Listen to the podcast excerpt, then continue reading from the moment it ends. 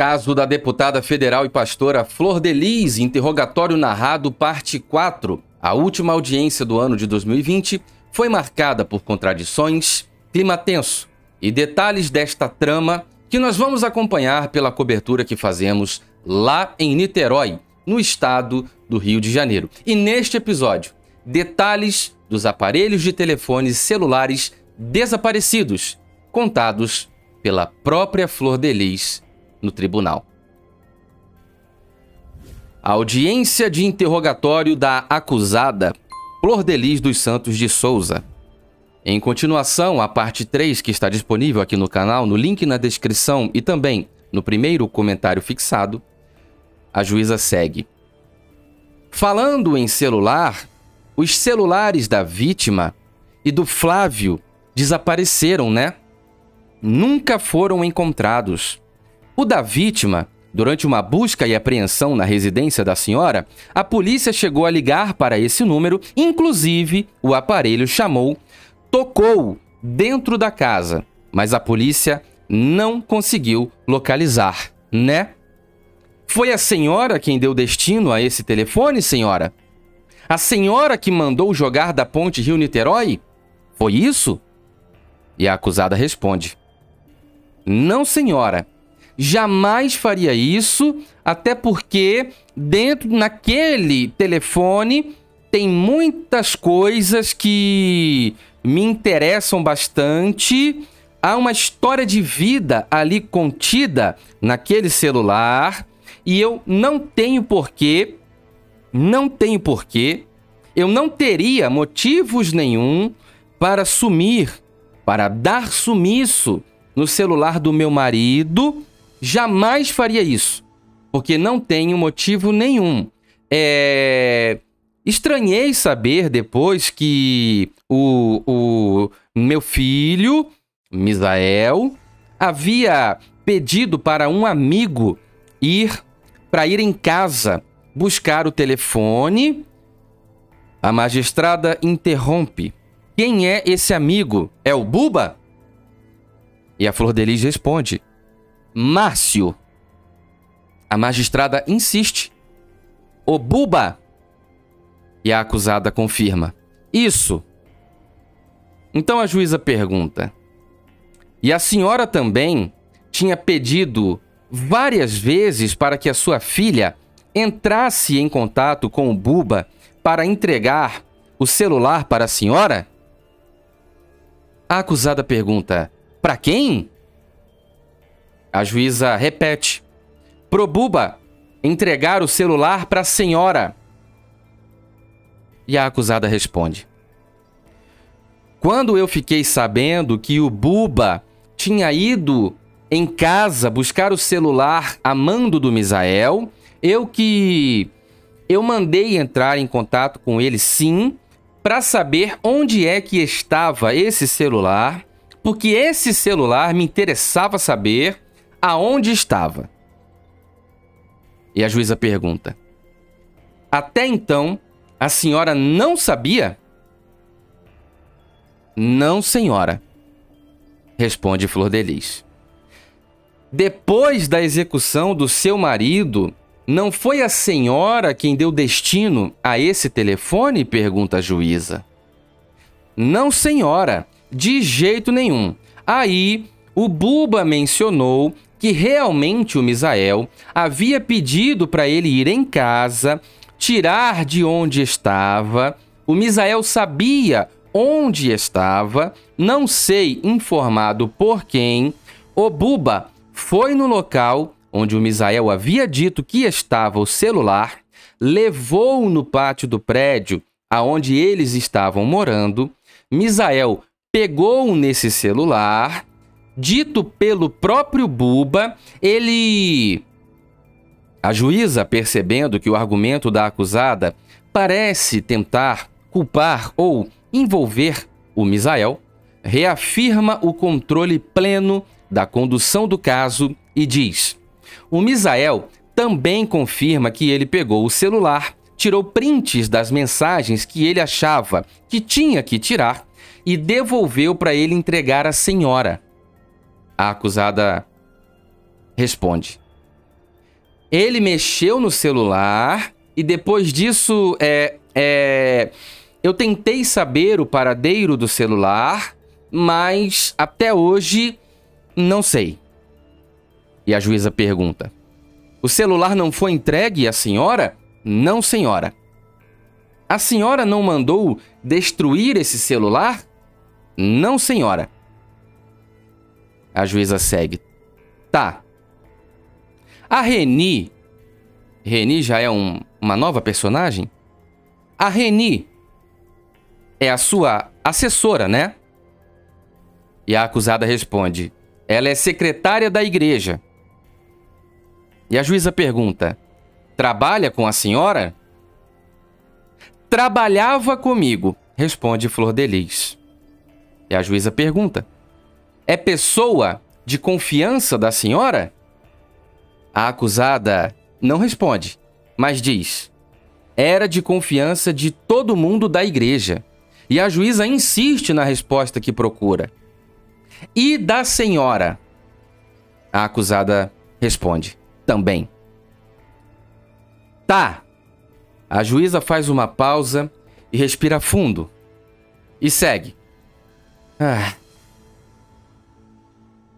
Então, nós falamos do celular da vítima, né? Que a senhora disse que nunca, nunca depois dele ter sido executado, a senhora teve esse celular na sua mão. A acusada faz um breve silêncio e responde de maneira diferente, dizendo: é, eu.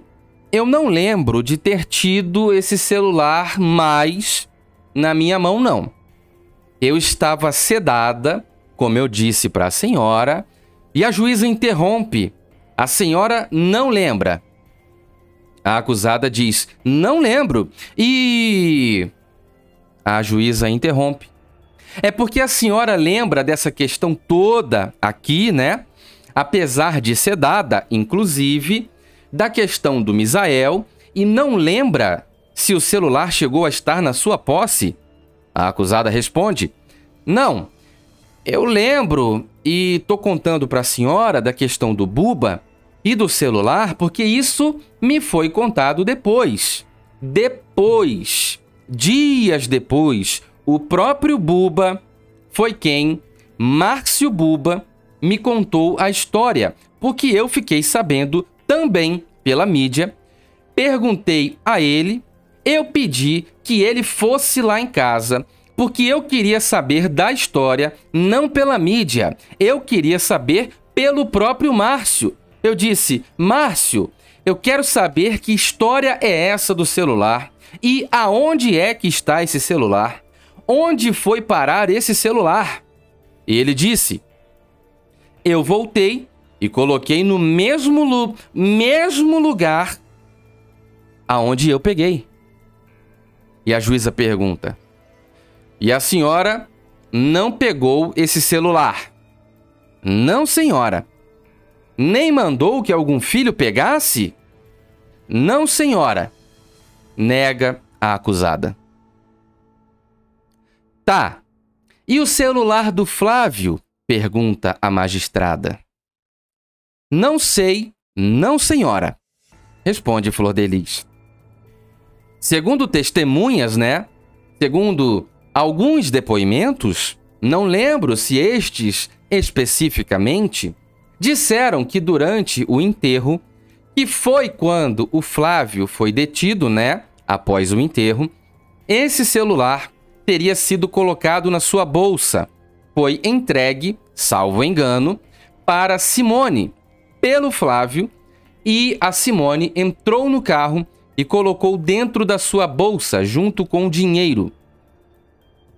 Flor de Lis parece um pouco surpresa e responde: Senhora, se colocou. Porque a minha bolsa, geralmente a minha bolsa, né? Quando eu estou com alguns filhos, elas ficam. É, ela. A minha bolsa sempre fica na mão. A juíza interrompe. Mas a senhora estava dentro do carro, né? Ou não? A acusada segue. Na mão e na responsabilidade, é, o, eu não vi prisão do meu filho, eu não lembro de prisão do meu filho, eu estava muito sedada. E a juíza pergunta mais uma vez: Não lembra? Não, senhora, responde Flor de Lis. Aí também não lembra se o celular foi colocado na sua bolsa. O celular dele? pergunta a juíza. Não, senhora, responde a acusada. E também não sabe qual destino foi dado a ele também. Também não, responde Flor de Lis. Um silêncio toma conta do plenário e a juíza parece respirar fundo mais uma vez e segue o interrogatório. A Reni, segundo consta aqui, teria presenciado esse momento em que o celular foi colocado na sua bolsa pela Simone. Ela também não chegou a falar isso com a senhora depois? Já que a senhora não lembra, né? A Reni a Simone ou qualquer outro envolvido aqui chegou a comentar isso com a senhora? A acusada, parecendo recuperar a memória, agora responde com alguns detalhes. A Simone. E a juíza pergunta: Falou o quê? A acusada responde: Depois, quando eu perguntei pelo celular ela mencionou que realmente o Flávio havia jogado o celular e o dinheiro, o cartão, no, no, no colo dela e tinha, ela tinha guardado na minha bolsa. Também tinha ficado com a minha bolsa. A juíza, percebendo que a acusada apresenta a narrativa que coloca a responsabilidade em Simone e Flávio, demonstra impaciência. Aham. Uhum. A acusada segue. Mas depois ela, te, ela, ela, ela guardou. A juíza pergunta: Ela, a Simone? A acusada confirma. Isso! Foi guardado por. É, é, depois ela tirou dali da, da, da bolsa e eu não sei. O. A juíza interrompe. Ah, então quem deu destino ao celular do Flávio foi a Simone. Tenho que perguntar para ela, né? Ou ela disse para a senhora o que ela fez com o telefone? A acusada responde: Essa questão de celular? Responde com uma pergunta. E segue dizendo: É. Tem que perguntar para ela. A juíza então segue perguntando. A senhora não teve curiosidade de perguntar o que ela fez com o telefone do Flávio para entregar na delegacia, sabendo que a polícia precisava desse telefone? A acusada responde: No início, eu achei que esse celular estava na delegacia por causa da busca e apreensão. Houve várias. É, eu vi vários celulares sendo colocados dentro de um saco, né? Vários, não eram um, nem dois, uh, porque minha casa é bastante gente. Eu vi vários celulares sendo colocados, né? Eu vi, eu achei que entre esses celulares estava o celular do Flávio inclusive o do Flávio e de todo mundo, estava ali. A juíza pergunta: E o da senhora? A acusada responde: O meu celular, eu. ele também sumiu. Sumiu? Pergunta a juíza. Sumiu, afirma a acusada. A senhora tinha mais de um celular? Pergunta a juíza. Não, senhora. A senhora tinha dois aparelhos que a senhora usava para falar com a Marzi, com a Simone? Não, senhora. Eu tinha um único celular. E o da senhora sumiu também? A acusada confirma: sumiu. Porque esse celular, a DH, ficou muito tempo também para conseguir ter acesso a ele, né? E a senhora só foi entregar tempos depois na delegacia. A senhora o recuperou? A acusada demora alguns segundos e o tribunal fica em um absoluto silêncio, até que ela nega. Não, a DH foi na minha casa fazer busca e apreensão e levou o meu celular. Meu celular está na DH. E foi o, o, o. Não sei aonde está até hoje. Tá. Qual o número do celular que foi apreendido? A acusada responde: O meu celular era. A privacidade sobre esse dado da deputada será respeitada por nós. A juíza então pergunta, após ouvir o número do telefone de celular apreendido, o único que a senhora teve, nem um chip extra? A acusada nega. Não! A juíza respira fundo e demonstra conclusão sobre perguntas relacionadas a esse tópico acerca de celulares e encerra o tema, dizendo: Ok. O interrogatório narrado é uma produção jornalística e diz respeito ao caso de repercussão nacional da funcionária pública, deputada federal Flor Delis dos Santos de Souza, que é também figura pública e responde como ré, acusada de ser mandante da execução do próprio marido, o pastor Anderson do Carmo, acusada pelo Ministério Público do Rio de Janeiro e a Polícia Civil do Estado do Rio de Janeiro. O referido processo corre de maneira pública e sem sigilo, haja vista que audiências ocorrem na presença da imprensa de todo o Brasil.